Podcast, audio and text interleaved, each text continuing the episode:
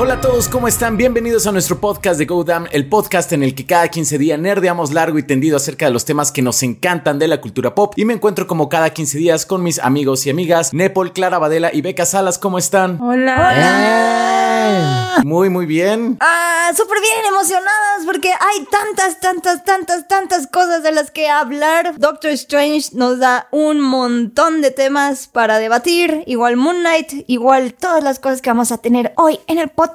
Y esto está tan bueno que nos vamos a ir esta vez directo a las reseñas, ¿verdad? Que hoy tenemos Moon Knight y Doctor Strange. Sí, al diablo las noticias. Al diablo las noticias.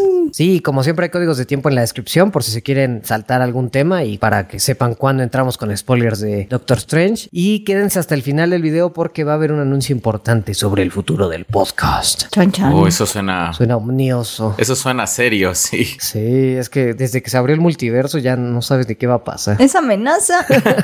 Pero bueno, supongo que tendrán que esperar hasta el final del podcast para saber de qué se trata. Ay, cuánto misterio.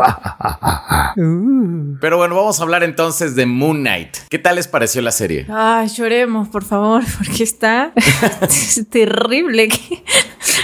¿En serio la odias tanto? No la aborrezco, así, no, no te puedo explicar. O sea, me siento tan insultada, tan ofendida. Y yo entiendo que a mucha gente le está gustando, le, le encantó, le encantó la serie. Me han dicho así como de es la mejor serie después de WandaVision. O no, más bien después de Loki, porque a esa gente no le gusta WandaVision. Después de ese. A esa gente.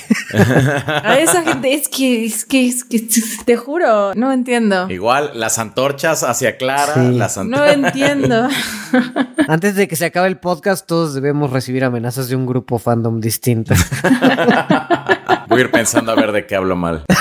Sí, elegí tu batalla. No, la verdad es que la sufrí mucho. Hubo un capítulo y medio que más o menos me entretuvo y después me invitaron a un programa y alguien me dijo, pero sí notaste que está mal, ¿no? Y yo así, la puta que me parió. Pero como que está mal. O sea, de que está mal ejecutado. Ahora lo platicamos, ahora lo Ah, platicamos. Te, voy a destruir la serie en dos minutos. Ay, caray. Porque- ay Dios, ay Dios, sí. Creo que jamás, bueno, o sea, desde Jupiter's Legacy que no veía Clara así como tan... No, pero ahorita viene muy implacable, o sea, con Jupiter Ajá. Legacy Sí. nada más fue como, no, no tiene nada bueno, no me arroben, no nada, nine, nine, y ya hasta aquí. Ahorita ya está como de compañeros unidos. Te voy a destruir la serie en dos minutos. Clap, clap, clap, clap. O sea, ustedes no están viendo, pero hay como un fuego en los ojos de Clara, Una así como de... convicción que no le habíamos visto nunca. Ay, no, es que yo no puedo creer que nos estén entregando esto. No lo puedo creer. No lo puedo creer porque, o sea, es que no es ni una cosa ni es otra. No hay momias, no hay nada. O sea, No hay que se pare un muerto, ¿sabes? No, estoy muy ofendida, estoy muy enojada. Pero cuenten ustedes, ¿les gustó? No me quiero sentir juzgado. y los voy a juzgar, y los voy a juzgar. Pero bueno, que no se, no importa. Bueno, a ver, yo, yo la verdad es que me dio mucha, mucha, mucha flojera ya hacia el final. O sea, como que los primeros dos capítulos dije, ah, ok, como que apenas a lo mejor como que va, va empezando, está interesante como esta dinámica de Mark con Steven y todo eso, pero conforme iba avanzando como que sí sentía que era como una película de superhéroes 2000 era, o sea, así como que no se lo toma como muy en serio, pero tampoco era particularmente entretenida, o sea, como que no me entretenía como lo suficiente y aparte, por ejemplo, tampoco sentí como que hubiera, o sea, no era como entretenida, pero tampoco era como interesante y bueno, particularmente interesante y tampoco había como estas escenas de acción porque siempre como, o en su mayoría de veces de repente se le hacen los ojitos para arriba a Mark y ya de repente Ajá. Pasaron cosas. pasan y que lo hicieran en el capítulo final, eso se me hizo una así como una estupidez. Y con cierto personaje. Bueno, vamos Sí. a hablar con spoilers de los 5 y 6. Pues ya nos vamos con spoilers, ¿no? Sí, ya, ya. Que lo hicieran con Harrow. Con Harrow. Eso estuvo chafísima. Sí se me hizo muy barato eso. Como, güey, es el villano principal de tu serie. O sea, ¿cómo me puedes decir que iba ganando Harrow y todo y de repente ojitos para arriba Mark y ya? Dices, güey, sí, no, no, no, no, no, no me puedes hacer eso. No, no, no. ¿Saben cuál es el problema? Porque yo la verdad tampoco fui muy fan, o sea, me estaba divirtiendo, pero al final creo que estaban tratando de contar una historia más grande para introducirnos a una nueva personaje, a una nueva superheroína, porque pues al final Layla se convierte en Scarlet Scarab, pero como que al final, como todo es por Mark y no terminan como ni de solucionar sus problemas con, bueno, ¿es Steven o es Mark? ¿Es Moon Knight o no? Y luego sale Jake Loki y es como de, oh, jojo, soy una tercera personalidad y soy más violenta. Y es como de ocas. Y después fue como, no, no, pero ya todo se acabó y todo sale bien. Y de repente es como, ya no va a ser un superhéroe, pero sigue siendo la historia de un vato medio blanco que recibe poderes egipcios porque sí y ya. Y es como, bueno, sí está la Scarlet Scarab y es mucho más interesante, pero no se siente la historia de la Scarlet Scarab, cómo nació. Entonces, no sé, siento que clashea con eso. Debieron haber sido dos temporadas, tal vez. Una de Mark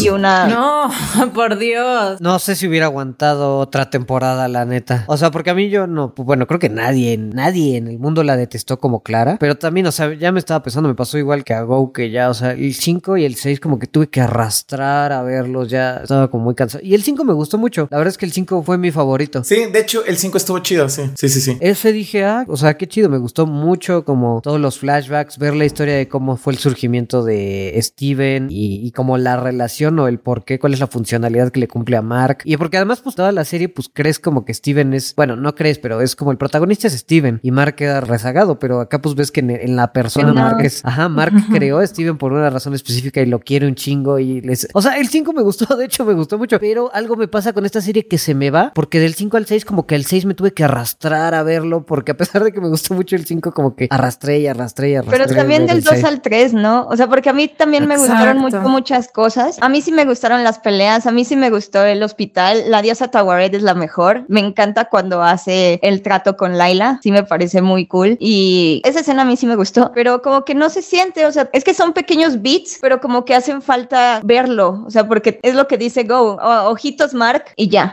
Ajá. De ya solo ves como las consecuencias y el epílogo y es como de, ¿y mi pelea? ¿Y cómo te ganaste eso? Sí. Es que además, o sea, lo- bueno, a mí lo que me pasa es como, es una serie muy a medias en el sentido de que no tiene acción porque ojitos y no viste la acción. No está tan clavada como en el tema de, o, o sea, siento que no es muy detallista, como que no es una película, eh, una película, una historia como por ejemplo las películas justamente como noventeras o de los 2000 es como de egipcios y dioses y momias y esto, como que está bien clavada y tenés un montón de cosas sobre esa cultura y acá es como de, sí, claro, hay que ir con él, que tiene una momia y de repente hacen una estrella como porque mm, Steven es este hace manualidades o no sé, que me pareció absurdo, me pareció terrible. El capítulo 3 me parece lo peor del mundo. En el 4 lo que me pasó fue que dije, "Ah, bueno, ok, todo esto podría justificar que entonces todo fue horrible y a propósito, ¿no? Porque ok, es su mente y su mente no es tan ingeniosa, tan creativa. En el 5 lo que me pasó es que me gustó la, la historia de la madre y demás, pero en realidad no tiene mucho sentido. O sea, en el momento en el que la madre entra con el cinturón, él crea a Steven y entonces el que tendría que recordar todas las cosas es Steven. No, porque, o sea, cambió a Mark, o sea, Steven no se acuerda que lo golpeara su mamá. Exacto, ajá. No, exacto, pero si Steven estaba en el cuarto cuando la madre entra con el cinturón, Eso es cierto. Steven se tendría que acordar. Ah, pero pues a lo mejor creyó que su mamá se iba a poner un cinturón y ya. Ah, sí, por supuesto, ¿no? Y otra cosa, o sea, por ejemplo, Steven Grant, o sea, el personaje de Steven Grant lo creó como un símil como de Indiana Jones. Se supone que Steven Grant era como muy valiente y todo eso. Y el Steven Grant que él crea no es valiente, o sea, realmente como... Solo es inocente, ¿no? O sea, Ándale, solo es como inocente, pero como que crea una personalidad rara como de Steven Grant. O sea, porque el que él veía en la película era diferente. Entonces, eso tampoco como que me cuadró así como. Entonces, o sea, como por qué. Ajá. ¿Por qué Steven es como el dócil? Sí. No, es cierto, o sea, dije lo del cinturón de broma, pero yo sí le tuve que regresar porque no entendí si le había pegado a Steven o a Mark. O sea, le regresé porque de verdad esa parte me confundió. No, y además, o sea, también el hecho como de, por ejemplo, cuando después del funeral de la madre se despierta y es como de, ay, mamá, estoy en una calle y no sé, es tu casa, como Steven no recuerda que está en la, en la calle de su casa. Está como raro ese tipo de cosas. Se me hace que en realidad trataron de explicar un origen o darte el inicio como de la, estos dos personajes y de dónde sale Steven y lo hicieron con las patas. Además, el hecho de que, ok,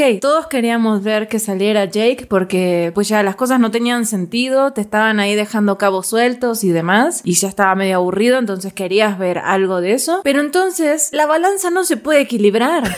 sí, ya sé. Exacto, eso está bien. ¿No? O sea, la balanza no se puede equilibrar si hay una tercera. Tienes toda la razón. Y, y la tercera es mucho más violenta y y está loca y demás. O sea, no, no puede morirse Steven. O sea, la balanza tiene que quedar en súper desventaja en menos 45 porque te quedaste con el asesino moderado y el asesino loco. Sí. Mataste lo único bueno que había como en, en Mark. Entonces es como, ¿qué? Bueno, la balanza estaba puesta porque pues ya no tenía conflictos, era asesino y era asesino, ¿no? No, bueno, pero se supone que cuando tu corazón pesa más que la pluma es porque tienes pecados. No, sí tienes razón, ni lo había pensado, pero tienes toda la razón con lo de la balanza. Para mí sí fue así como de esto es absurdo, esto no tiene ningún sentido, no, esto no funciona, esto está mal hecho y yo creo que, ¿sabes qué es lo que más me enoja? Que te lo venden como si todo estuvo planeado desde el inicio. Miren todos los detallitos, hay un cocodrilo de estatua acá y es la mente de Mark, pero en realidad no, es real. Entonces es la diosa cocodrilo y es como, no, no, me lo estás tratando de vender como lo pensaste con las patas desde el inicio, déjame joder, no. O sea, es que se me hace un engaño. Yo fíjate que el final del capítulo 4, donde ya sale como en el, en el asilo mental, se me hizo interesante porque, bueno, a ver cómo van a resolver esto. A lo mejor, como dice Clara, a lo mejor es algo que todo está en su mente y todo. Y como que intentan jugar con esto, pero creo que la resolución no queda como tan interesante como también. O sea, como que realmente se siente como un recurso de, pues, como mal aplicado porque a final de cuentas estaba como en una balsa que te lleva como al más allá. Pero, o sea, no sé, me sonó como medio creepypasta, como cuando haces como un creepypasta así de que, de que Batman no es Batman, sino es simplemente un, un loco en un asilo mental y así con la misma profundidad. Sin piernas. Sin piernas, es como Oliver Atom sin piernas.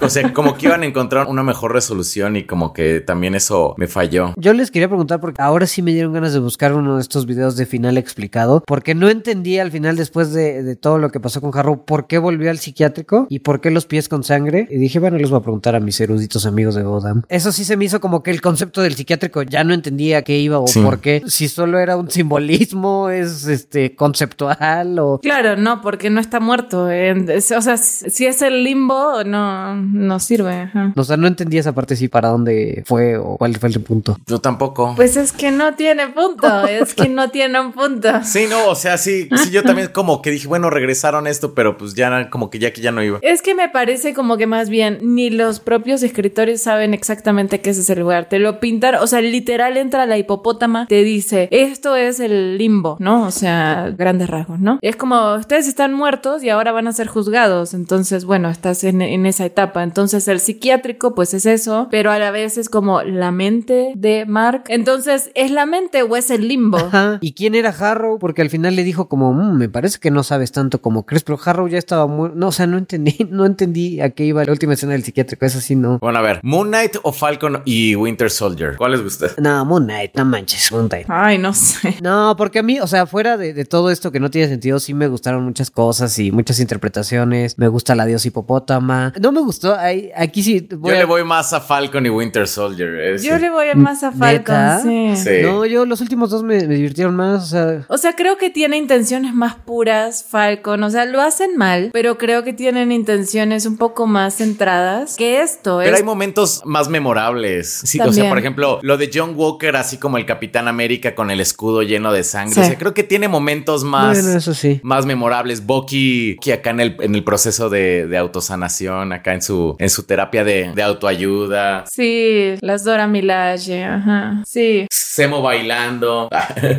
Semo bailando. Sí. Semo bailando. Puede ser, no sé, pero pues hay cosas que, bueno, no sé, ¿les gustó la batalla final? Toda la escena final entre los dos dioses, ¿les gustó ver a dos dioses peleando ahí en las Sí, pirámides? eso estuvo cool.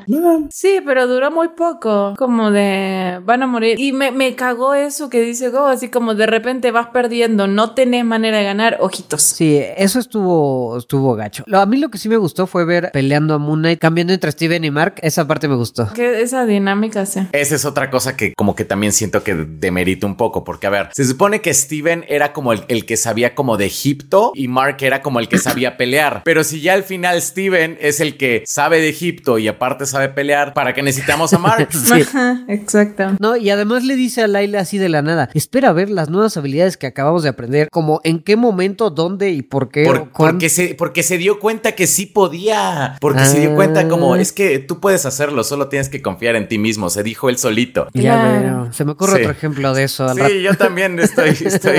Igual que Doctor Strange 2. Sí, justo, justo. Al ratito hablamos de eso. Jaja. Sí, tienes razón. Pues yo lo que entiendo es como de que es un personaje ficticio y entonces es como Barbie. Él puede ser lo que quiera hacer.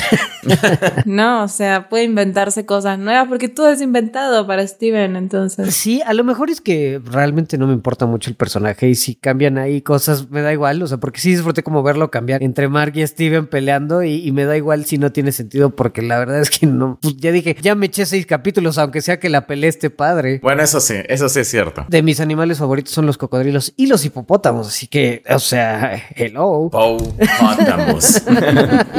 Soy igual que tú.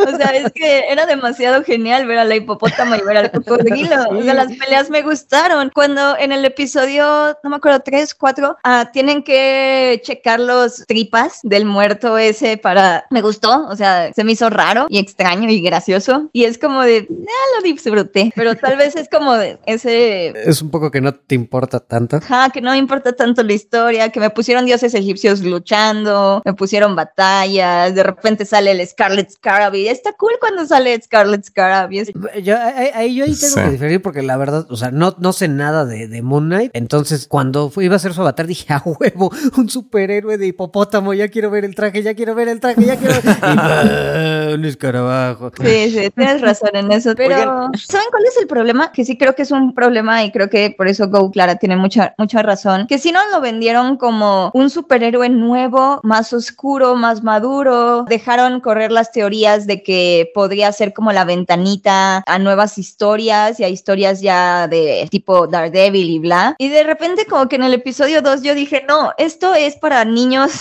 Ajá. que les gustan cosas raras como Lenor, la pequeña niña muerta o cosas así. Entonces dije como, ah, ya, ya Five, entendí. Five Nights at Freddy's o algo así como...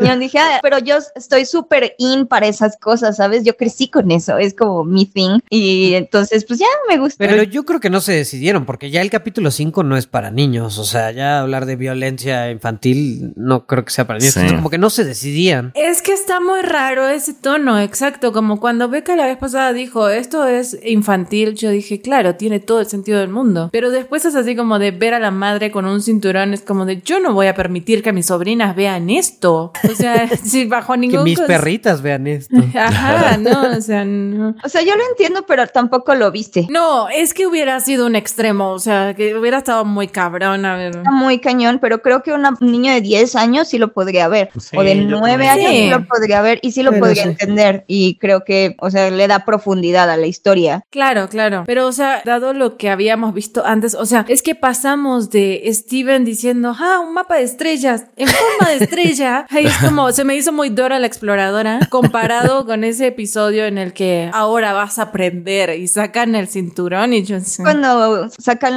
las tripas del muerto, que también se ve, o sea, no se ve bien. Nah, no se ve nada, se ve nada más como meten la mano en un pro. O sea, sí sale sangre, sí. O sea, sí sale sangre. No, o sea, pues que es para niños, pero niños como de 9, 10 años, o sea, no es tan gore, pero tampoco es tan, tan didáctico, pues. tan didáctico.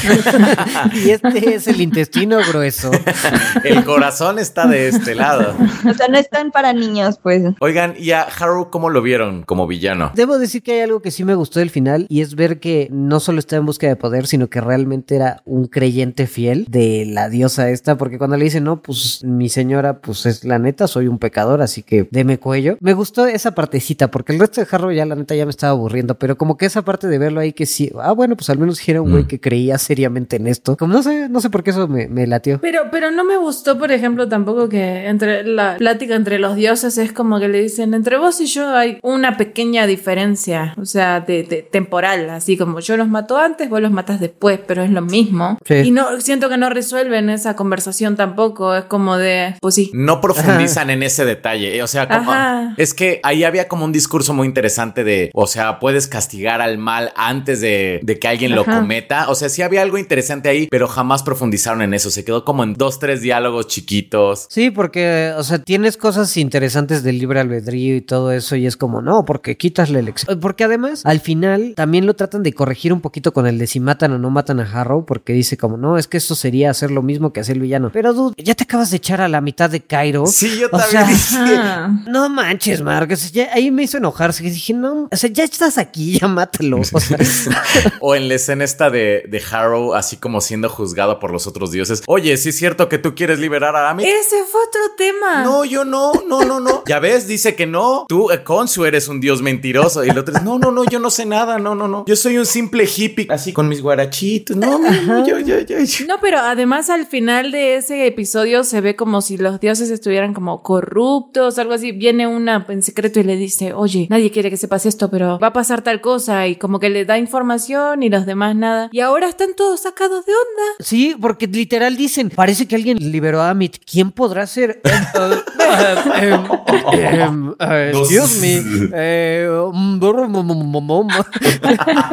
Sí, no, no, no, no. Eso sí fue muy estúpido. Ese consejo de dioses me recordó otro consejo de seres superpoderosos que también se despachan muy rápido. Ah, ya, ya, ya, ya, ya. Pues yo no la recomiendo Moon Knight, ya para irle dando cuello. Ay, no. Yo no la recomiendo. No, no, mejor vean WandaVision. Además no suman nada realmente. Y la escena post créditos, o sea, la verdad, todo el mundo dice, ay, bueno, dos, tres, al fin vimos a Jake. Sí, De verdad queremos ver eso. Y además, ¿saben qué? Así cuando lo vi y habla español y todo eso, de repente sí sentí así como dije, no, esto es este, como en Superman and Lois, cuando esta mina cambia así como de la mejor amiga a la madre, como, hola, ahora soy Pues también a. Laila le pasó cuando estaba entre la hipopótama y... Sí, Entonces, se me hizo, y saben que, o sea, siento que, por ejemplo, me gusta mucho Oscar Isaac, pero así lo sentí, así como de, ahora soy Steven y ahora soy Mark. Y es como, ya, basta. Más allá del sol. Esa canción estuvo bonita. Pues no sé, yo tampoco la recomendaría. Lo que sí es que ahora he visto a varios, bueno, por ejemplo, sí, un grupo de Daredevil de la serie. Y dicen, gracias Marvel, me acabas de demostrar que sí puedes traer a Daredevil al MCU. Ay, No es cierto. Oye, eso sí es cierto. O sea, he visto que los fans sí, que le está amando, sí. Ajá. Pero esos ya, ya están cegados, ¿no? Ya.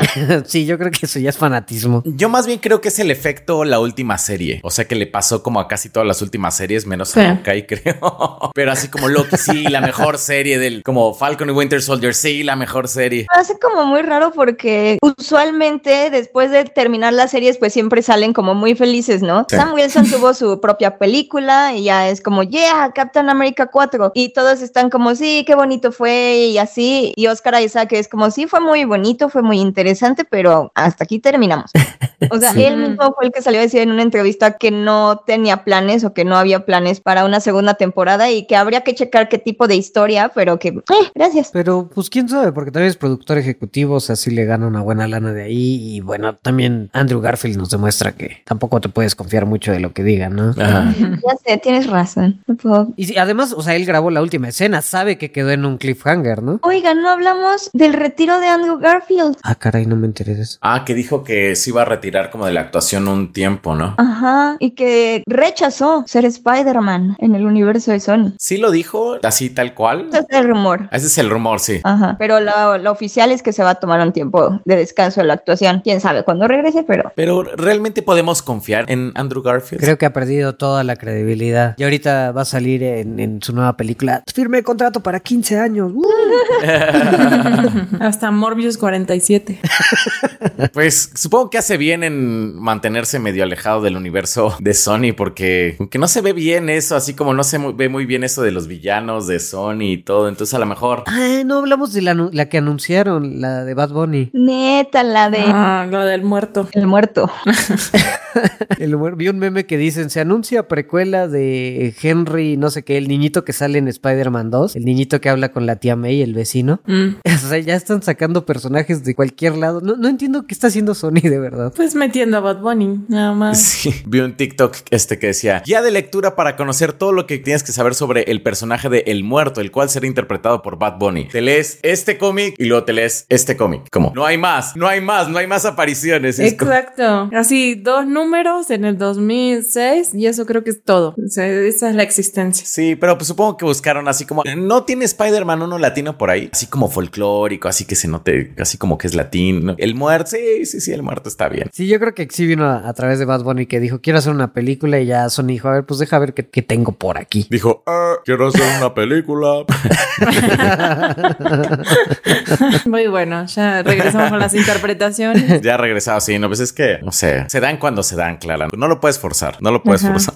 Ay, qué joya. Oigan, y ahorita mientras estábamos grabando el podcast, que nosotros grabamos el podcast regularmente los sábados, bueno, nos acabamos de enterar que acaban de anunciar que lamentablemente el día de ayer, viernes, falleció George Pérez. Bueno, no, no sé si es George Pérez, George Pérez. ¿Cuál es la pronunciación? George Pérez. Y es una enorme tragedia, es una tragedia descomunal. Se murió el creador de los jóvenes titanes y de un montón, pero un montón de historias tan icónicas que no lo puedo, no, o sea, no tengo palabras. Sí fue como un pilar muy importante de los cómics, particularmente como de los ochentas. O sea, realmente fue él una parte muy importante para que los jóvenes titanes sean el equipo que son hoy en día. Porque, o sea, de hecho, en un punto, los jóvenes titanes de Marv Wolfman y George Pérez rivalizaron con los X-Men en ventas. Que estamos hablando que los X-Men. Tuvieron un crossover. Sí, y los X-Men en ventas en los ochentas eran algo, o sea, estamos hablando como de sus épocas de Dark Phoenix Saga, Days of Future Past, y tener como un grupo de superhéroes como hecho de sidekicks realmente, así como llegar a esos niveles, sí fue algo como muy, muy, muy importante. Aparte era como, o sea, realmente sus, sus diseños sí siguen siendo como muy usados, y son como diseños muy clásicos, particularmente de los Avengers de Marvel. Entonces, pues bueno, se nos acaba de ir uno muy grande. Pero es demasiado, demasiado, demasiado cercano a la muerte de otro gran, gran, gran artista que revolucionó por completo la historia de los cómics, creo. O sea, la razón por la que los cómics es tomada como arte serio, que es Neil Adams, y no puedo con esto. O sea, pero también George Pérez no solo es el artífice de los jóvenes titanes, sino que también marcó como una época y un momento muy importante en la historia de DC al introducir la idea de las guerras cósmicas con Crisis in Infinite Earth. Sus dibujos marcaron un antes y un después en la forma en la que DC dibujaba y en la forma en la que mostraban estas guerras descomunales con seres increíbles y es, no sé. Y, y realmente dibujar, o sea, ser el dibujante de la crisis en las tierras infinitas, o sea, realmente no puedo como recordar un proyecto que yo considere que sea más difícil que dibujar eso, o sea, porque la crisis en las tierras infinitas tuvo a todos, a todos los personajes de DC hasta ese punto. existe por la crisis en las tierras infinitas, gente. O sea, pero imagínate hacer diseños de todos los personajes existentes de DC, aunque sea para un panel. De repente había como paneles así como de esas splash pages, así que son como dobles, y tenías como a 50, 60 personajes ahí, y cada uno tenía como, pues, o sea, un, un estilo definido y todo. O sea, sí, sí estuvo muy cabrón eso, la verdad. Que, que aparte fuera tan pionera como para mostrarte la muerte de uno de los superhéroes que en ese momento también era súper famoso y era súper querido, como lo es Flash. Y Supergirl. Y Supergirl, es que también, o sea, Crisis de las Tierras Infinitas abrió la puerta para que Supergirl la pudieran explorar desde otras perspectivas en otros multiversos y de ahí también nació la popularidad de Supergirl. Entonces, sí se acaba de morir un pilar en los cómics de DC, muy, muy importante. Eh, también de Marvel, ¿no? O sea, Sí, sí, sí. Él, él dibujó la saga del infinito, ¿no? El Infinity Gauntlet. A mí, por ejemplo, me gustan mucho, lo- en ese cómic, en el de Infinity Gauntlet, me gustan mucho, mucho, mucho, mucho los dibujos que usa ahí. O sea, de hecho, creo que es algo que le- a lo mejor le faltó a, a Endgame o Infinity War, porque las, las maneras en que usaba Thanos las gemas del infinito y cómo, o sea, cómo mataba a los Avengers, o bueno, a, a los personajes y cómo usaba los poderes, me encantaba, me pareció una cosa muy creativa. A mí me parecía como muy extraño, espacial, no sé. De verdad tenía un estilo muy, pues muy único. O sea, creo que revolucionó de los dos lados, ¿no? Sí, muy innovador. Ay, no lo puedo creer, no lo puedo creer. Es que apenas estaba procesando la de Neil Adams, la verdad, porque también me encanta lo que hizo con Batman y lo que hizo con Green Arrow. Y ay, sí es muy triste saber cuando se van los grandes artistas que marcan un antes y un después, pero creo que es bastante inspirador que parte de su legado lo podamos ver ahorita en una pantalla IMAX con uno de los proyectos más grandes y más ambiciosos que yo creo que se han hecho hasta ahora, al menos en el género de superhéroes y los blockbusters. Multiverse of Madness, Doctor Strange en el multiverso de la locura. Chan, chan, chan. Llegó el momento.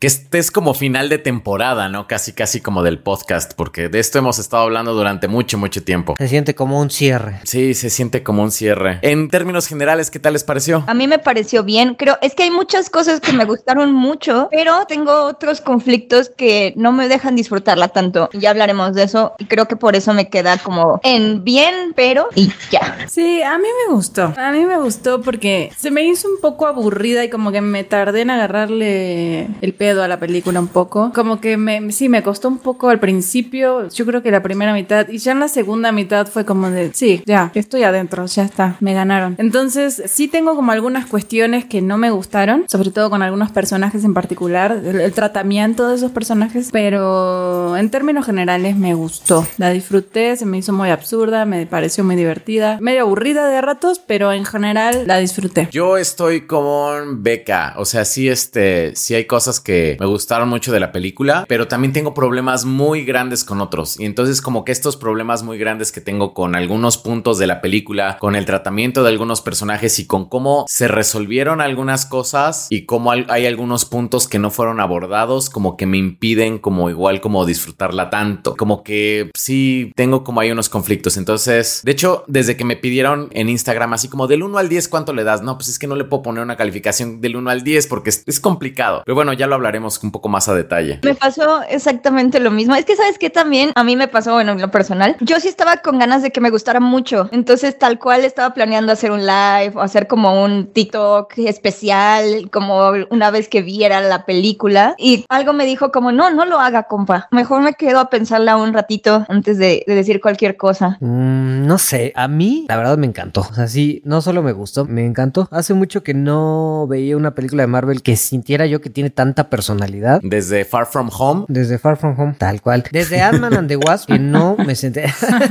Tan emocionado. tan feliz. No, no, no. Tenía que aprovecharlo ahorita.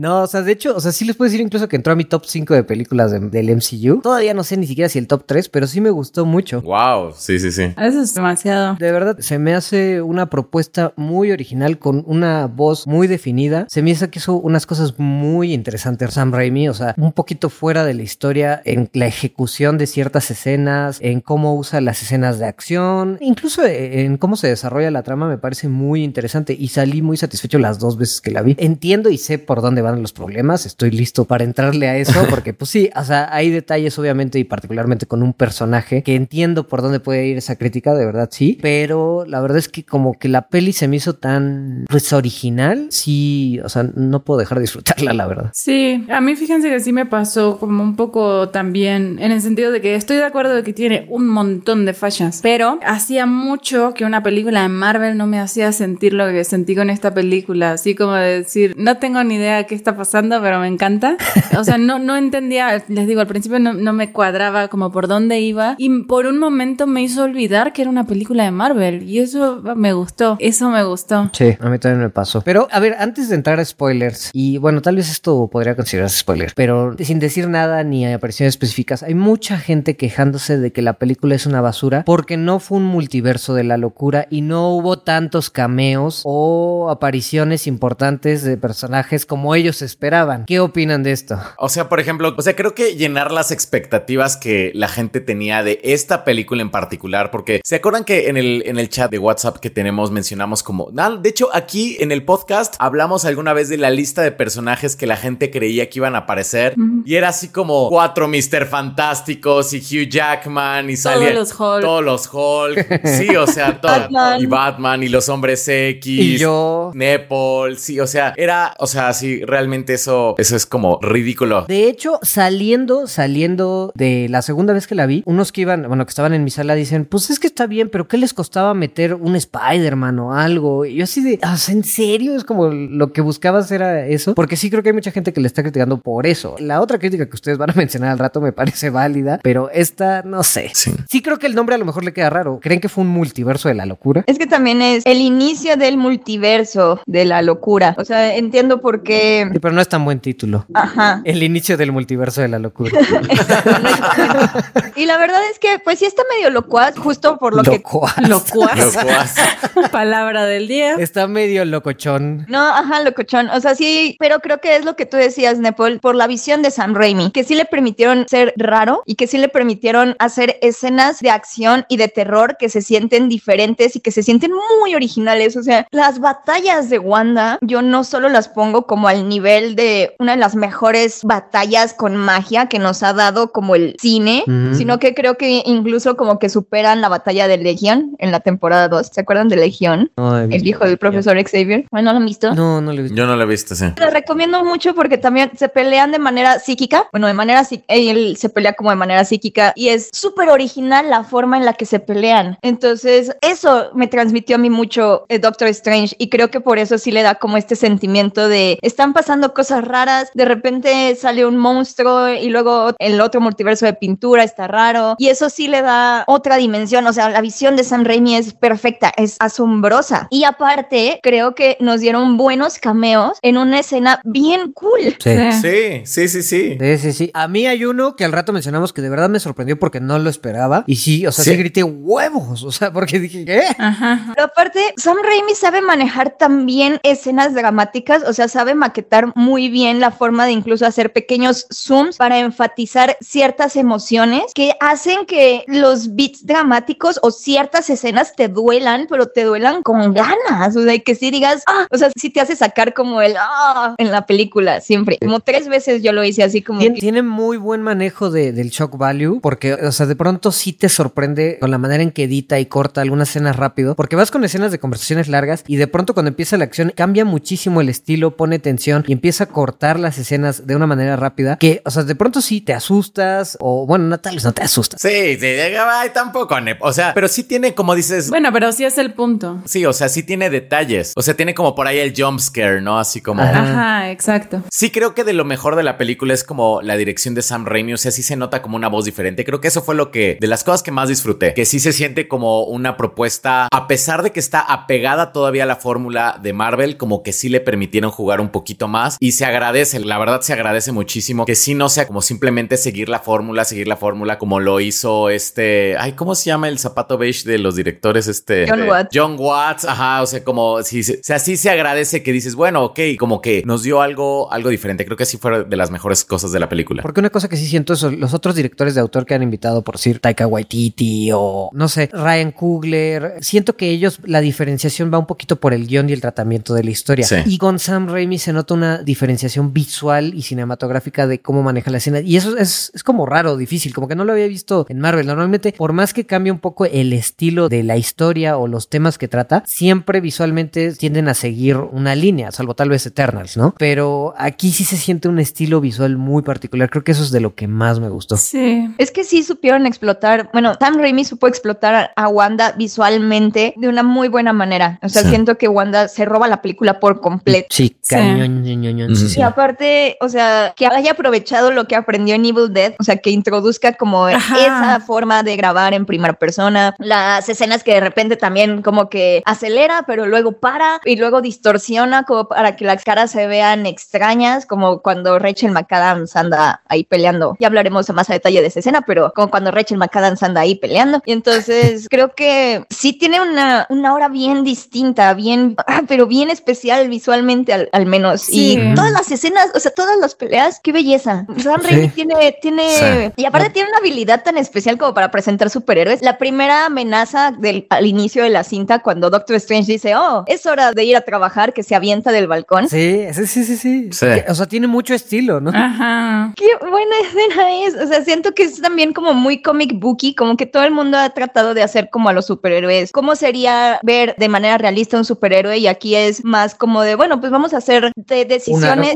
No, aquí es más como de, vamos a tomar los extractos y las formas de las que los superhéroes funcionan en los cómics, pero pues en live action. Ajá, Eso exacto. está bien cool. ¿Sabes qué está bien chido también? Que este Doctor Strange aquí sí se ve que tiene más poderes. Sí. Porque en la 1 parecía que solo sabía hacer como escudos y látigos mágicos. Ajá. O sea, como que se veía como muy limitado. Y aquí sí ya ves como un arsenal amplio de poderes. Sí, se sabe un buen de hechizos. Sí, sí, eso este, me gustó mucho. Hay uno que tal vez se me hizo como too much, el de las notitas musicales. No, a mí me gustó mucho esa escena. Ay, sí, sí, guay, nada más. Ah, sí, sí. Ay, sí. Pero Fue raro, ahora pasaremos a eso. Fue raro, pero a mí me gustó. Pero eh, estoy de acuerdo con lo que, o sea, de acuerdo y no con lo que decía Nepal hace rato, como de sí, Sam Raimi tiene una visión muy, o sea, creo que más bien lo que te muestra Sam Raimi es cómo él ve las cosas. Estás viendo la película a través de su ojo, no, no es una propuesta como en el caso de los demás, ¿no? Como que yo quiero que veas esto, sino es como literalmente te sentís dentro de la cabeza de Sam Raimi y esto es exactamente lo que él te quiere mostrar. Eso me gustó mucho y siento que se ve muy diferente, no solamente por los elementos de terror y demás que usa, sino también pasa que siento yo que de repente con Taika Waititi o James Gunn tienen como visiones de alguna manera medio parecidas, no iguales, pero parecidas. Y en su momento, pues sí, estabas viendo algo muy fresco, pero de repente ya tenía Marvel toda una rama dirigida a ese estilo. Entonces tenés dos, tres directores que se dedican como a hacer cosas brillantes de colores, chistosonas y eso, ¿no? Y de repente tenés otros directores que, bueno, hacen cosas medio mediocres y de repente tenés otros, este, que cambian y ponen su visión, pero ya. Creo que la elección de Sam Raimi Raimi está muy bien, pero siento, me da mucho miedo de que Marvel empiece a abusar también de eso y entonces tengamos como toda una rama como, entiendo que hay muchos fans, por ejemplo, de James Gunn o de Taika Waititi, pero también es como de ya, o sea, ya está. No creo que empiece a abusar porque tampoco creo que sea, o sea, para empezar está teniendo temas la peli de que no a todo el mundo le agrada, aunque sí en gran parte es por lo de los cameos, pero sí hay gente a la que le aburre. Y si, o sea, si fijan, esta peli sí creo que es la que menos chistes tiene de Marvel. Bueno, no, tal vez después de Eternals, pero no, incluso creo que menos chistes que Eternals, salvo al principio el de, de América Chávez, el de que y lanza telarañas por su trasero, creo que es el único así que recuerda. Illumine. Illumiwati. Ajá, Illumiwati. Más bien, yo sentí como que toda la película es como un gran chiste. O sea, a mí se me, me gustó porque se me hizo muy absurda.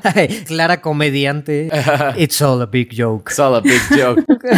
bueno, sí me gustó todo esto como de la película, toda esta parte visual, como todo este manejo de cámaras, todo eso. Pero me urge quejarme. Sí, sí, sí, sí. O sea, este es queja como este sin spoilers. Yo sentí como que no le dio como profundidad a ningún personaje. O sea, por ejemplo, ni, ni sientes como que conozcas más a Doctor Strange porque de repente por ahí quieren tocar algunos temas, pero lanzan como un diálogo que potencialmente está interesante, pero jamás lo desarrollan. Ni cosas como acerca de la responsabilidad del poder, este, ni cosas como su relación con, con Rachel y de repente al final quieren tirar diálogos así como es que yo te amo en todas las versiones del multiverso y dices pues que como güey, o sea, como que no sé si, o sea, no sientes absolutamente nada. Wanda, pues bueno, ahorita vamos a hablar con el del caso de Wanda y con América Chávez igual, como que la ves como ahí todo, ella es América Chávez y se teletransporta, pero como que siento que a ningún personaje de la película, a ninguno, a ninguno le dio como cierta profundidad. Todo se siente muy encimita y por eso yo lo sentí un poco como que siento que es una experiencia un poco, pues un poco más superficial, como un poco más vacía. Es que yo siento que también ese es el punto de esta película. O sea, para mí es Sam Raimi diciéndoles como, miren, se querían tomar todo muy en serio y conectar todo, pues ya, no, no se pueden tomar en serio. Son superhéroes y voy a hacer un puto cómic visual. A eso dijiste con Venom Carnage liberado. no puedes aplicar la misma cada que... Solo puedes aplicar una al año.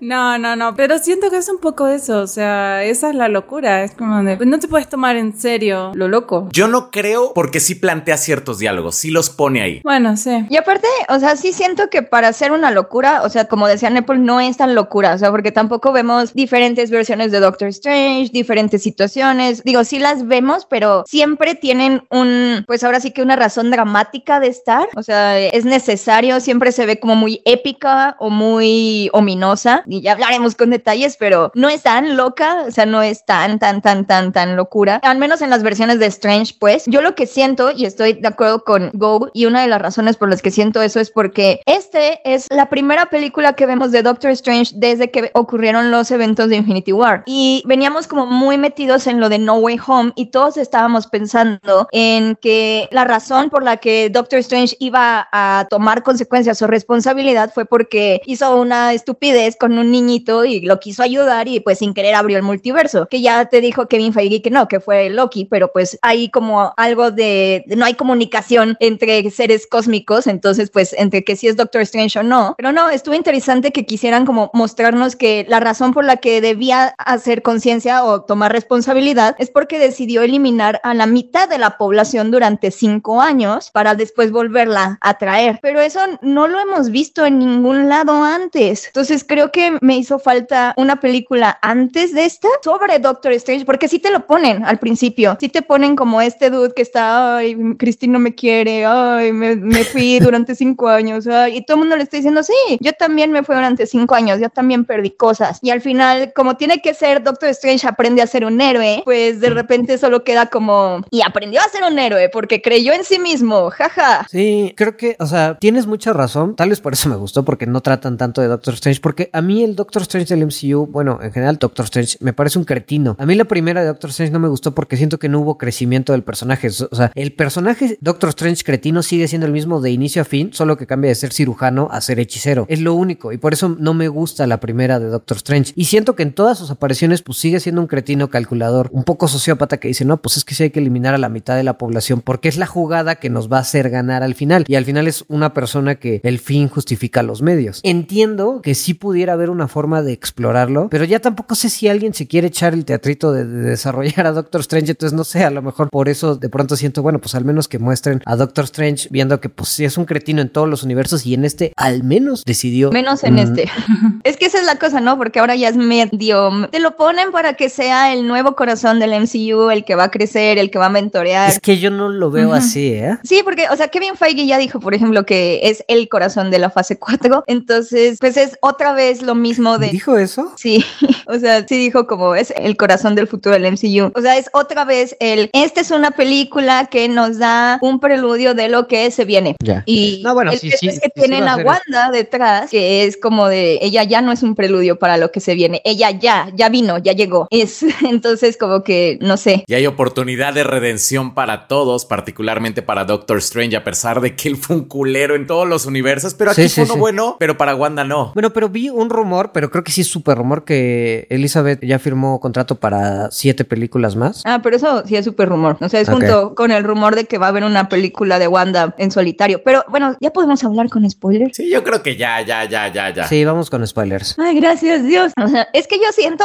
la verdad, la verdad, siento que el problema fue la pandemia. O sea, como... Puede ser. Esta película iba a salir antes de No Way Home, ¿no? Y según yo de WandaVision también, ¿no? Pero No sé. sea, iba a salir en mayo del 2021 originalmente. Y... Ah, ah, ah. Según yo iba a salir poquito después de WandaVision. Iban a salir como a la par, ¿no? Más o menos. Sí, según yo iban a salir como a la par, pero bueno, no tengo exactamente las fechas. Mi teoría es que tal vez esta iba a salir un poquito antes de WandaVision y que más bien WandaVision iba a ser pues un arco autoconclusivo como para entender mejor a Wanda. Pero el éxito de WandaVision que tuvo y luego el éxito de No Way Home hacen que veamos completamente diferente esta película porque ya Wanda y Spider-Man son seres que se salieron de popularidad, ¿no? O sea, de que arrasaron con popularidad y que aparte descubrieron que un montón de gente conecta súper bien con la historia de Wanda y que Wanda sí tiene el potencial de hacer una historia súper interesante, bien diferente a lo que hemos visto en todo el MCU. Y fíjense que a mí sí se me hizo como natural compararlo con Doctor Strange, o sea, a mí sí se me hace una muy buena idea esa, pero a Doctor Strange no lo han construido así, o sea, les falta que la gente lo vea justo como este ser engreído y cretino, porque antes nada más es como la versión mágica de Tony Stark, así nos la han puesto. Entonces sí creo que les hace falta una película más o una serie de Doctor Strange o algo donde él primero aprenda que no es el centro del universo y otra donde ya vengan aquí, donde ya pueda decirle, Wanda, te estás equivocando, espérate, y ya voy a, yo voy a ser el mentor de América Chávez, no sé, o sea, siento que ahora nada más utilizaron a Wanda para desarrollar al personaje de Doctor Strange rumbo a volverse un superhéroe o su superhéroe. Y Entonces, no sé, eso no me gustó nada. Y yo, por ejemplo, el problema que tuve fue que creo que Wanda es como de mis personajes favoritos del MCU porque lo construyeron muy bien. O sea, justamente estaba haciendo como un video acerca de todo lo que le, le pasó y todo. Entonces, como que te van contando la historia de alguien que ha tenido muchos problemas con los gobiernos, con las instituciones, con la burocracia. O sea, las instituciones y todo eso siempre le están fallando a Wanda y entiendes por qué ella como que se puede sentir tentada como a romper las reglas y todo esto. Y entonces, hasta WandaVision, o sea, todo lo que sucede en WandaVision hace que tú entiendas muy bien a Wanda. O sea, no que la justifiques porque muchas de sus acciones no son justificables, pero entiendes por qué hace cada una de las cosas. Incluso las cosas como esclavizar como al pueblo de Westview, entiendes, es como que dices, ah, ok, sí entiendo qué es lo que está pasando en la cabeza de Wanda para que decidiera hacer eso. Entonces, eso estaba muy interesante porque ya te contaba la historia de un personaje muy complejo que podías ver como alguien que conoces. Y de repente aquí al final es como, bueno, este, al final el Darkhold la corrompe y todo lo que hace después de eso es como fruto del Darkhold. Entonces ya no hay un debate moral porque ya no puedes hacer, o sea, ya no puedes juzgar a Wanda moralmente porque todo lo hace siendo corrompida por el Darkhold y eso se me hace muy, muy chafa. Me encantaron sus escenas como villana, o sea, sí, me encantó verla contra los Illuminati, me encantó verla como está, de que está como cojeando y los está persiguiendo, la amé, pero no sé si el... Que no entendí por qué no volaba ahí, pero bueno.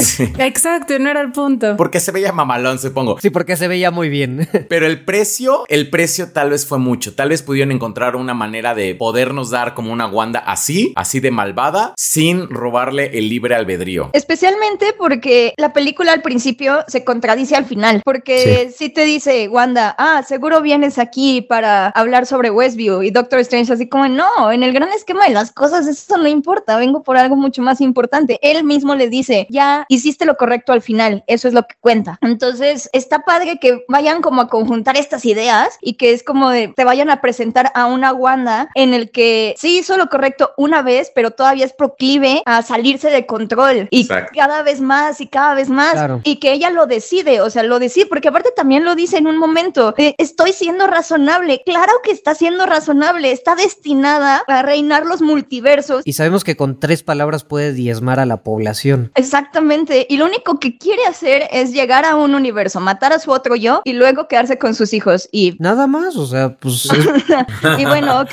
poder viajar al multiverso para poder... para ir al doctor. Ajá, para ir al doctor.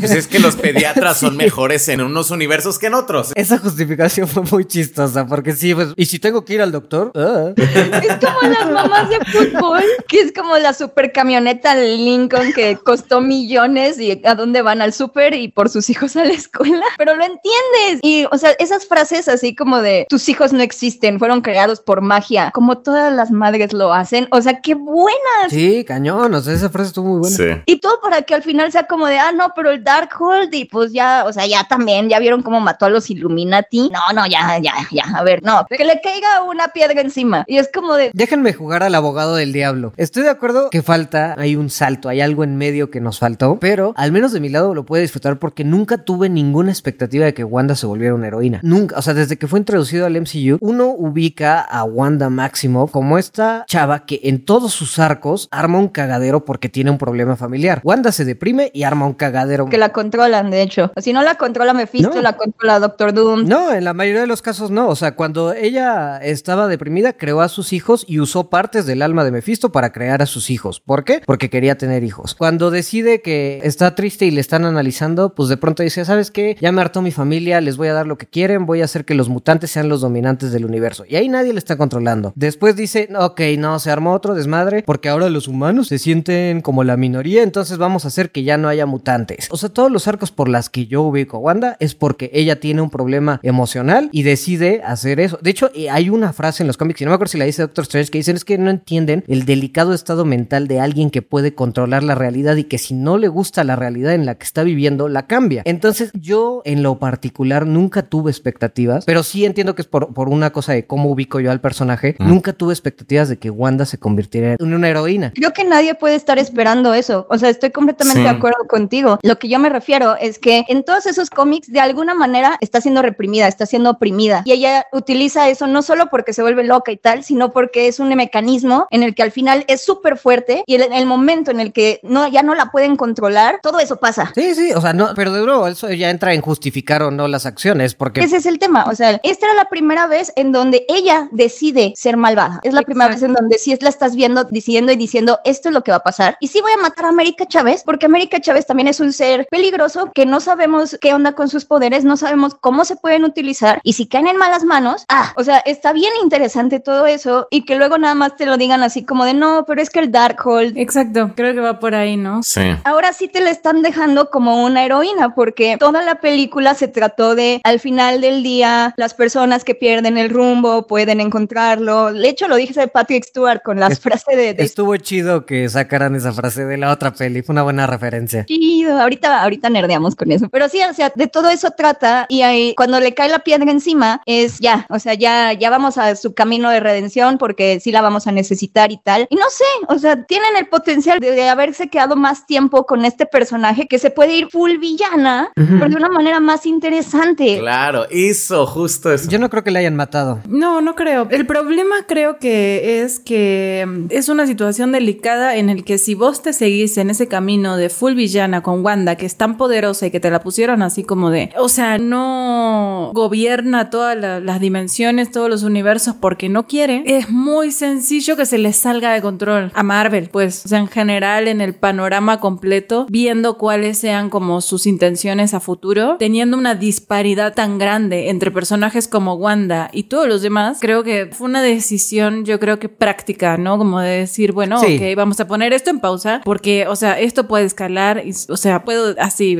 hacer un, no sé, reiniciar el, el universo si quiero. Ay, pero es que da coraje que, o sea, estaba súper interesante esto de cómo construyeron a Wanda como una persona poderosa cuyas acciones tienen consecuencia, es una heroína o es una villana, y a Doctor Strange, o sea, con esto de que él, él fue el que decidió que todo el, que la mitad de la población se iba como a, a ir durante cinco años, estaba muy interesante estos dos personajes verlos juntos. Sí. Una oportunidad como súper desaprovechada porque a final de cuentas no lo exploran. Y eso, eso me dio muchísimo, me dio muchísimo coraje eso. Esa frase de a tú lo haces y eres héroe y yo lo hago y soy villana estuvo estuvo totalmente de más porque si no vas a explorar ese tema, entonces ¿para qué metes esa frase? Porque, o sea, una cosa que sí les voy a decir y de verdad, sí es que me gustó mucho la peli, pero sí pensando en retrospectiva de WandaVision, creo que sigue siendo un gran error el último capítulo de WandaVision porque, perdón, pero Beca, si tú secuestraras a todo un pueblo y los manipularas mentalmente y les quitaras el libre albedrío y los tuvieras secuestrados físicamente, yo no simplemente diría, no, pues es que al final hiciste lo correcto y los liberaste muy bien y ya no hay consecuencias por tus actos. Creo que es bajar el nivel de lo que hizo Wanda porque estuvo muy mal lo que hizo en WandaVision, pero al final le hicieron quedar como arena porque, ah, pues mató a la otra bruja. Entonces, al final incluso queda a los ojos del mundo como, no, pues no hay consecuencias porque al final hiciste todo bien, ¿no? Yo no creo que la vean así, ¿eh? No, tal vez no como, pero, o sea, por ejemplo, los ojos de Doctor Strange le dice, no, pero al final hiciste lo correcto, entonces todo chido. No, es que yo creo que Doctor Strange más bien lo que te están tratando de mostrar ahí es cómo subestima a Wanda. O sea, es como decir, ah, bueno, pero igual, o sea, entiendo, estabas dolida, cosas de mujeres, madres. No y el tipo de moralidad, o sea, el, tipo de moralidad que tiene también, o sea, era para mostrarte eso, pero no lo sientes porque nunca has visto a Doctor Strange así. O sea, él sí es un héroe, él sí ayudó a vencer a Thanos y él vio que solo era la única posibilidad y pues ya ni modo. Y lo único que ves de él es esos 10 minutitos rumbo a la boda de Cristino. Bueno, creo que ni siquiera, no sé si son 10 minutos, pero lo único que ves. La plática. Cuando llega, ¿cómo se llama el personaje de Matt? Ah. El doctor. El otro doctor. El otro Parece Christopher Nolan. sí. el doctor gato. Ajá, sí era con G.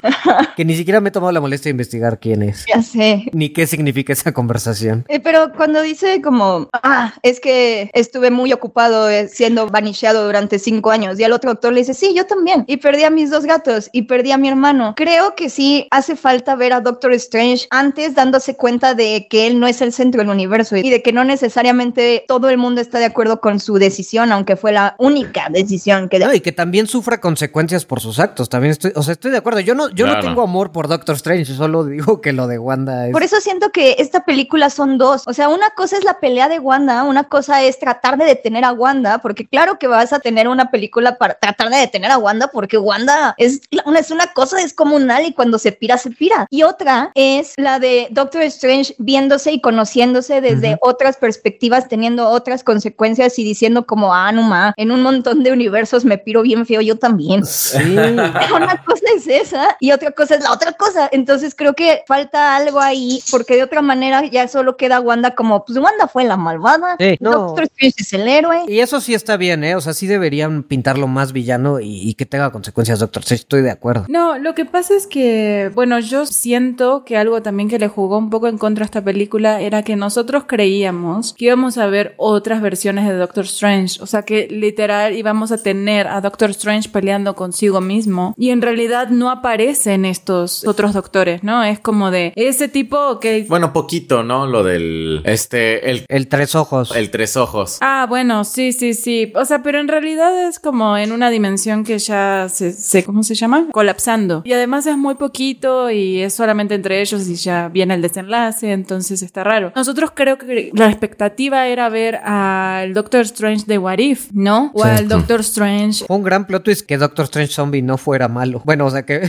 ah, sí, plot twist. La neta. Me gusta mucho, es que fue muy absurdo eso. Pero también, por ejemplo, ¿no? Como decir, te están contando que donde están los Illuminati y todo eso, Doctor Strange se fue al carajo. Y ok, pero tampoco es, es como la visión de los demás. Y no los conoces, te los están presentando en ese momento. Entonces, no te queda más que confiar que sí, ok. Doctor Strange era como muy racional, hizo cosas buenas tratando de detenerse a sí mismo, lo pudo ver, fue introspectivo y ok. Pero finalmente solamente estás viendo todo desde la visión del Doctor Strange de tu universo. Creo que ahí es donde falla un poco con Doctor Strange. Si hubiéramos visto otras versiones, a lo mejor y se hubiera visto un poco más el contraste. No, y es cierto que lo, al final de cuentas le dan la validez moral porque hasta ponen a Patrick Stewart a darle el visto bueno de no. Ajá, exacto. Es como tenés que confiar. Exacto. Y sabes que ese güey le mentes y pues dices, no, pues si ese güey confía en, él, pues sí. Sí, no. A los Illuminati, ¿cómo lo. Podemos nerdear de eso, por favor. Sí, vamos a hablar de los Illuminati. ¿Cómo los vieron? Yo me sorprendí muchísimo con Krasinski. O sea, no me había spoileado y me sorprendió que lo usaran. O sea, dije, huevos. Sí, me sorprendió mucho verlo. Ajá, me hizo muy feliz. Sí, estuvo, no sé, o sea, me sorprendió mucho. Sacada de un fanart así tal cual. Así tal cual. Sí, yo también. Tal me sorprendí muchísimo con él. O sea, sí dije, güey, no mames, si es él.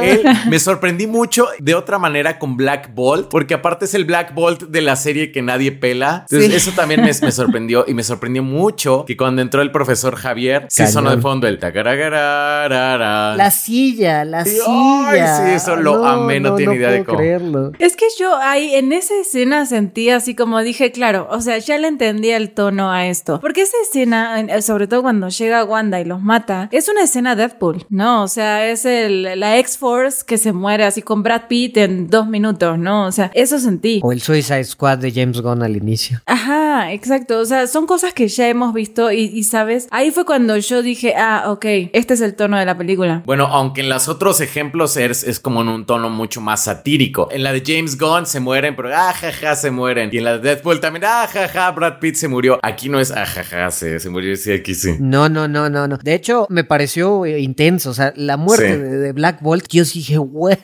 Ay, sí. Ajá, no, no, por supuesto, por supuesto. Es más personal. Cuando le explota la cabeza a Reed Richards, o sea, que le está haciendo espagueti y la cabeza nada más le hace Ajá. damn, o sea, está súper fuerte, pero ahí sabes que ya Wanda ya no está jugando, o sea, ya No, está no, no, enojada y es brutal y qué brutal, qué bueno que sí. De hecho, a mí me encantó que sí lo dejaron ser medio gore a Sam Raimi Sí, ahora sí, sí. sí. Sí. Cuando ves el escudo con sangre otra vez, es ah, Pero, o sea, de- desde la muerte de Black Bolt que le dice, qué boca, y que el güey Ah, se sí. asusta y se muere con su propio grito de susto, es- se le hace el líquido del cerebro, es como, güey. O esa fue una vibra tan House of M que fue como de no, no O sea, puedo creer. creo que es por eso que a lo mejor, o sea, sí enti- entiendo todo lo de Wanda, pero digo, qué bueno que vi a Wanda como villana en todo su Ajá. esplendor. Ah, no, pero yo lo que quiero es como pasar más tiempo con Wanda como villana. Ah, pero sí, que, sí, pero sí. que sea una villana sí. que decida ser villana. Exacto, eso, justo eso, justo eso. Ya no que tenga la trama de la llorona, ¿no? De, ay, mis hijos. De Cersei o de Danaris o que ya no sea como de ay leyó el guardián entre el seteno y le dio por matar a John Lennon. Sí.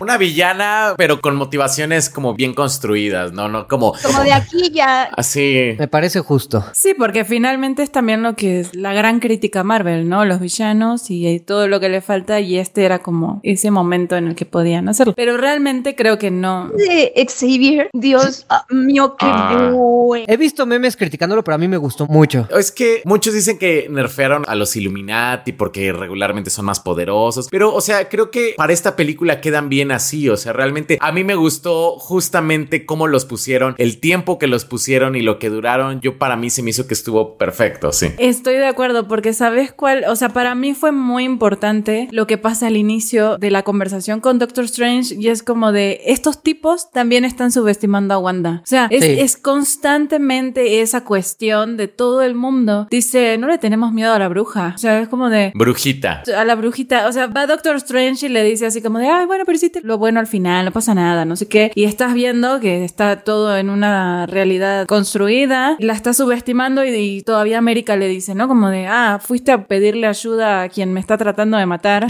y es como de, no se paró a pensar en eso, o sea, Doctor Strange está en el mismo punto al inicio de la película y al final. No se para a pensar en eso, lo mismo hacen los Illuminati, o sea, dicen, no le tenemos miedo, te tenemos más miedo a vos. Y entonces, claro, van y le dicen, Wanda, baja, para un poquito, ¿no? Y de repente todos muertos. Esas son las consecuencias porque Wanda va en serio y nadie se la está tomando en serio. Sí, y además yo no creo que los nerfearan porque ellos cuatro por sí solos, el más poderoso es Capitana Marvel, y eh, porque Xavier no iba a poder controlar a Scarlet Witch. Mr. Fantastic, Ah, bueno, no. O sea, dos cosas. O sea, por ejemplo, Mr. Fantastic creo que no sería como tan idiota como para atacar a Wanda, la que acaba de matar a Black Bolt. Así como. con un puñetazo. Voy a estirar mi mano y le voy a dar una cachetada. Así, eso, eso se me hizo muy pendejo de su parte, la verdad. Eso y decirle el poder de Black Bolt, ¿no? O sea, como, oye, Black Bolt, si habla te mata. Ah, ok, le quito la boca, gracias. Bueno, tal vez no sabía así, o sea. Pues es que en realidad, o sea, a eso iba un poco recién. O sea, desde el lado de Wanda sí no es como una escena satírica, pero creo que en general el estilo que le dio Sam Raimi, sí también, a mí sí se me hizo así como dije, ok, esto es, o sea, incluso ahí cuando... Que sea muy comic booky no me parece que deje de ser serio. O sea, sí No, es no, no, comic no, no, book, no, no, no. Es serio. No, no, no, no estoy de acuerdo, pero, o sea, creo que más bien es como de quitarle la importancia a los cameos, o sea, que dejarte claro que son esos, que son cameos realmente, o sea, no te están sumando nada a la historia más que mostrarte que Wanda va en serio y que no la subestimes. Que no dudo que vaya a haber muchos nerds enojados. Hay muchos fans de Reed Richards como el inteligente supremo. Uno, porque le nerfearon que sí es un idiota en esto.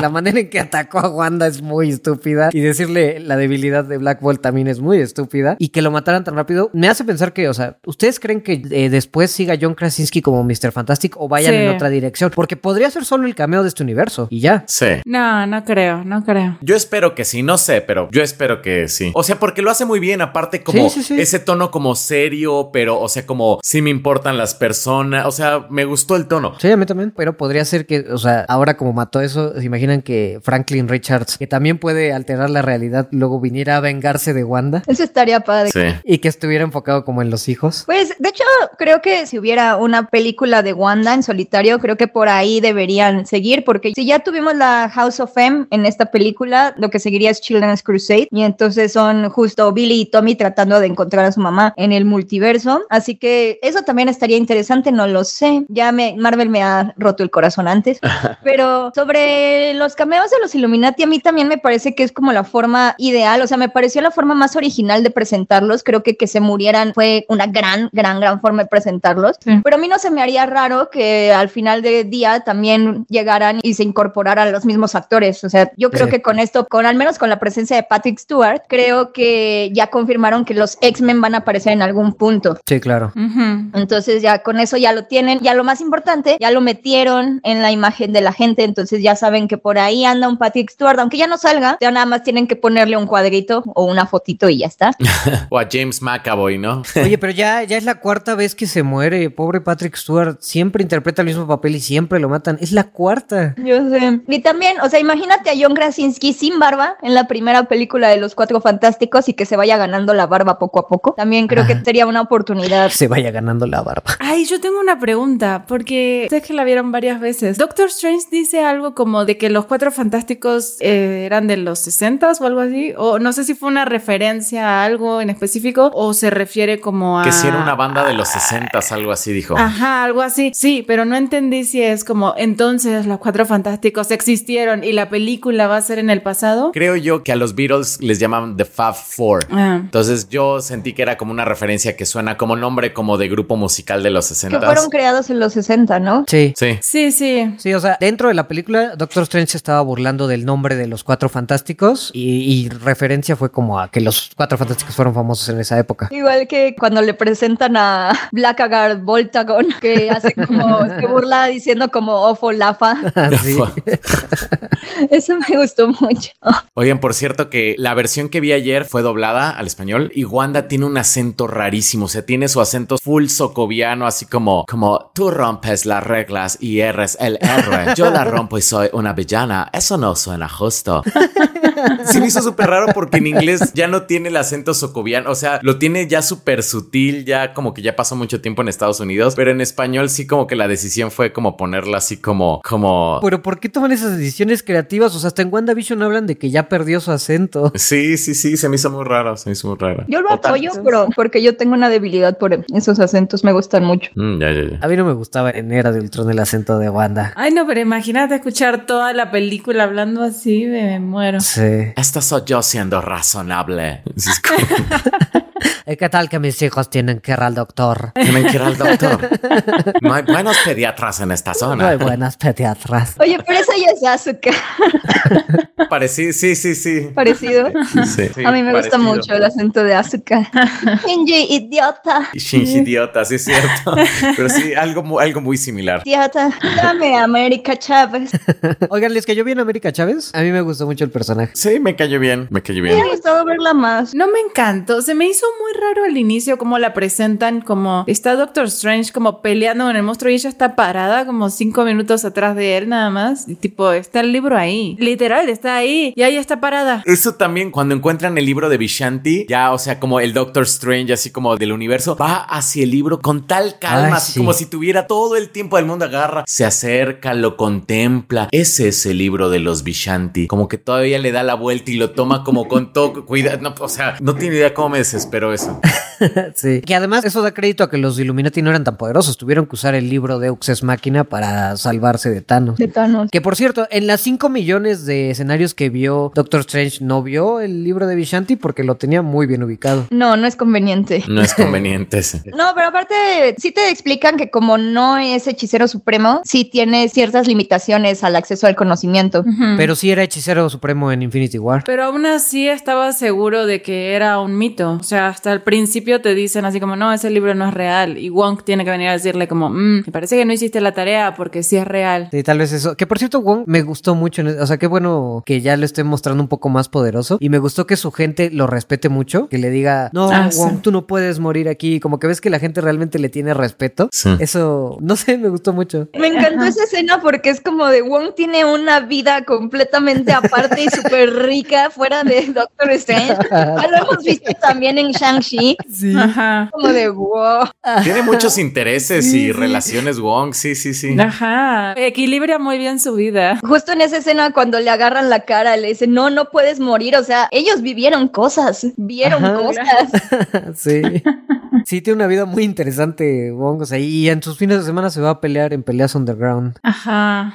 Y en la noche al karaoke. Y en la noche al carajo. Es que fíjense que me gustó eso porque te dejan claro de que él es el hechicero supremo. Él no es un sidekick, él no es el amigo, él es el hechicero supremo. Un mejor hechicero supremo. Y es, ajá. Sí, es mucho mejor. Y además, o sea, me gustó eso como de equilibra muy bien su vida laboral con su vida personal y social y Sus todo. ratos de ocio. Exacto, es muy bueno. Wong es el goals. sí, exacto. Quiero ser él. Fíjense que hace rato Nepal mencionaba la escena de las notas musicales. A mí al principio así no me gustó, no me gustó nada, pero después dije, pues ya, este tono absurdo ya, que sea lo que sea. Sí, ah, o sea, sí es como, sí es como comic booky, pero por ejemplo ese sí fue como, ay, ya, como que ese fue el único que dije, ay, ya, no mames, como, no sé. Sí, se me hizo como muy cursilón. Ajá, y contraataca con, creo que es una de vaca, así como, tereré, tereré. Esos son los detalles que yo digo, es que el punto de Sam Raimi es que no te tomes las cosas tan en serio. O sea, esto es una patada a todos los fans este, de Marvel así fuertes que obviamente odiaron esta película, pero es como decirle, mira, o sea, son superhéroes, son historias fantásticas, estamos hablando de magia y tan es mágico que te voy a poner música peleando, o sea. Ah, te digo que ya la aplicaste en Venom, Clara. Solo tienes uno al año. Solo No, tienes uno no, al no. año, sí. Pero, pero era, era de Sony. O sea, no sé si Sam Raimi, si ese era el objetivo, pues. O sea, ya me fui, de hecho, a leer el guion filtrado y esta película es muy parecida al guion filtrado, de hecho. Nada más quitaron algunas cosas y algunas cosas como una pelea con Mordo. Entonces creo que... Qué bueno, porque Mordo me da mucha flojera. Ya sé, de hecho, ese momento me molestó a mí de la batalla con los Illuminati porque estás escuchando que están teniendo problemas. Doctor Strange le está diciendo, dude, se están muriendo, se me hace que no, No van a están pudiendo volver. con ellos. Y Mordo, pues, eh, no, no, cállate. Cuando regresen voy a dar mi voto y voy a decir las cosas de una manera tan Sí. fuerte. Voy a escribir una carta con palabras muy fuertes. Quiero ver al supervisor. Sí, o sea, eso me molestó tanto porque fue como de Mordo, ve y pelea. Ve y pelea y muere con ellos. Sí, muere, por favor. Pues supongo que todo, o sea, el punto es mostrarte que eran todos medios tontos, ¿no? En esa dimensión. Ah, pero aparte, es que se me hace como muy cool la forma en la que Sam Raimi. No, no, olvídenlo, se me olvidó. Era algo cool de Sam Raimi. Era algo cool de Sam Raimi, pero no me. A mí sí me gustó, o sea, yo sí dije, "Pss, no sé qué se fumó Sam Raimi, pero o sea, sí como que le dijeron, güey, es un güey que hace magia, haz lo que quieras, una capa de espíritus, que salga Wanda del Wong. Cuando salió Wanda del Wong, yo dije, ¿qué, qué, o sea, qué chingón con este güey. Del gong. Del Gongo, perdón. El Wong no salió. Estaba pensando en Benedict Wong.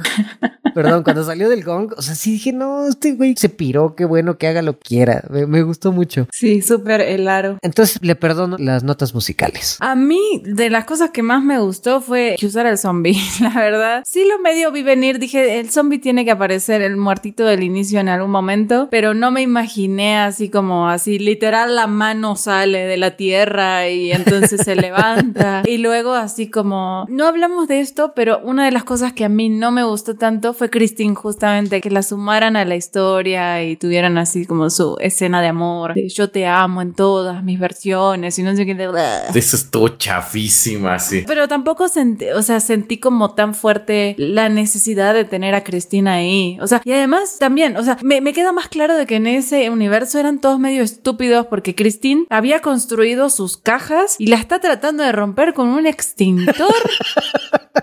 O sea, es, es como una, es un chiste esa dimensión, ¿no? Supongo. Oh, este, y sí, ya no mencionamos los dos momentos, eh, bueno, de frases tontas que dice, eres el maestro de las artes místicas, son espíritus, contrólalos. Y él como, ah, pues sí. Ah, pues sí. Ah, neta, neta. Ay, sí, cierto. Y el final de América Chávez de que es que tienes que creer en ti misma. Ah, no más, sí, cierto. Y de repente, pum, ya sabe controlar sus poderes. O sea, sí dijo, no, eso, eso también fue una patada en. Sí. Eso sí. tampoco me gustó a mí. De América Chávez no me gustó nada así como de vamos, América, que ya entiende por qué se tiene que morir. Y él así como de no, no. Ni siquiera es como que le digas, no, tenés que visualizar el lugar y entonces concentra toda tu energía y trata de abrir un portal. No, es como confiamos misma. Encuentra el lugar entre la calma y el odio. Sí.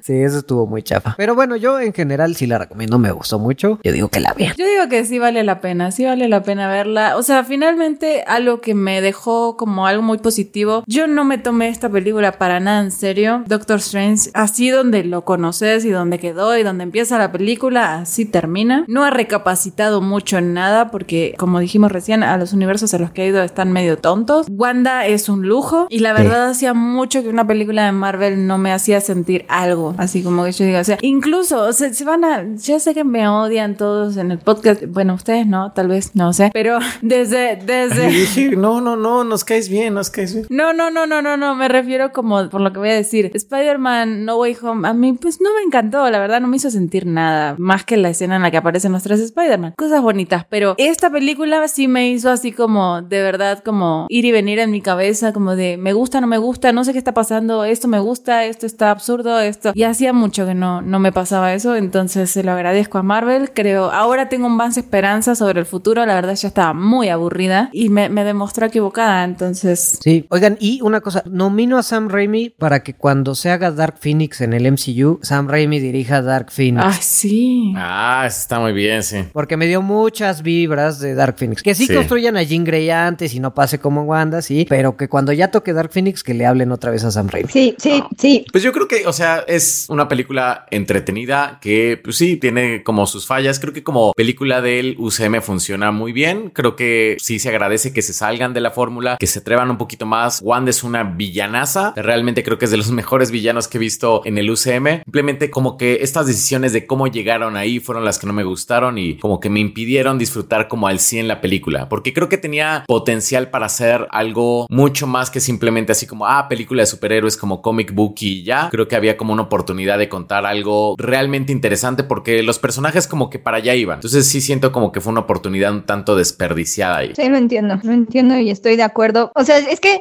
siento que la mejor manera de describir lo que pienso de la película es como el meme del caballo. para mí el final es, es terrible, o sea, para mí el final sí me arruinó como toda la experiencia, todo lo que iba como construyendo. Sí fue como de, ah, pero ¿por qué haces esto? Pero las cosas que a mí me gustaron, me gustaron muchísimo, mucho, mucho, mucho. Y hay un montón de cosas y un montón de momentos que siento que van a ser memorables. Y lo que más me gustó es que por fin se está sintiendo una vibra rara en el MCU. Yo eh, vengo diciéndolo creo que desde Moon Knight y con Eternals también. Desde Shang-Chi. A mí sí me gusta que vayan a aparecer cosas raras, así como monstruos, brujas, Drácula. Esa es la parte que a mí más me emociona de ver en el MCU y me gusta que por fin estén como aprovechando ese tono y que de repente como que sí se vayan a no sé a lugares. Ya no hablamos de cómo vencen al primer monstruo, al monstruo del ojote, que sí le quitan el ojo. Así. ya no vemos que sí vemos a personas incineradas en Camartage, por ejemplo.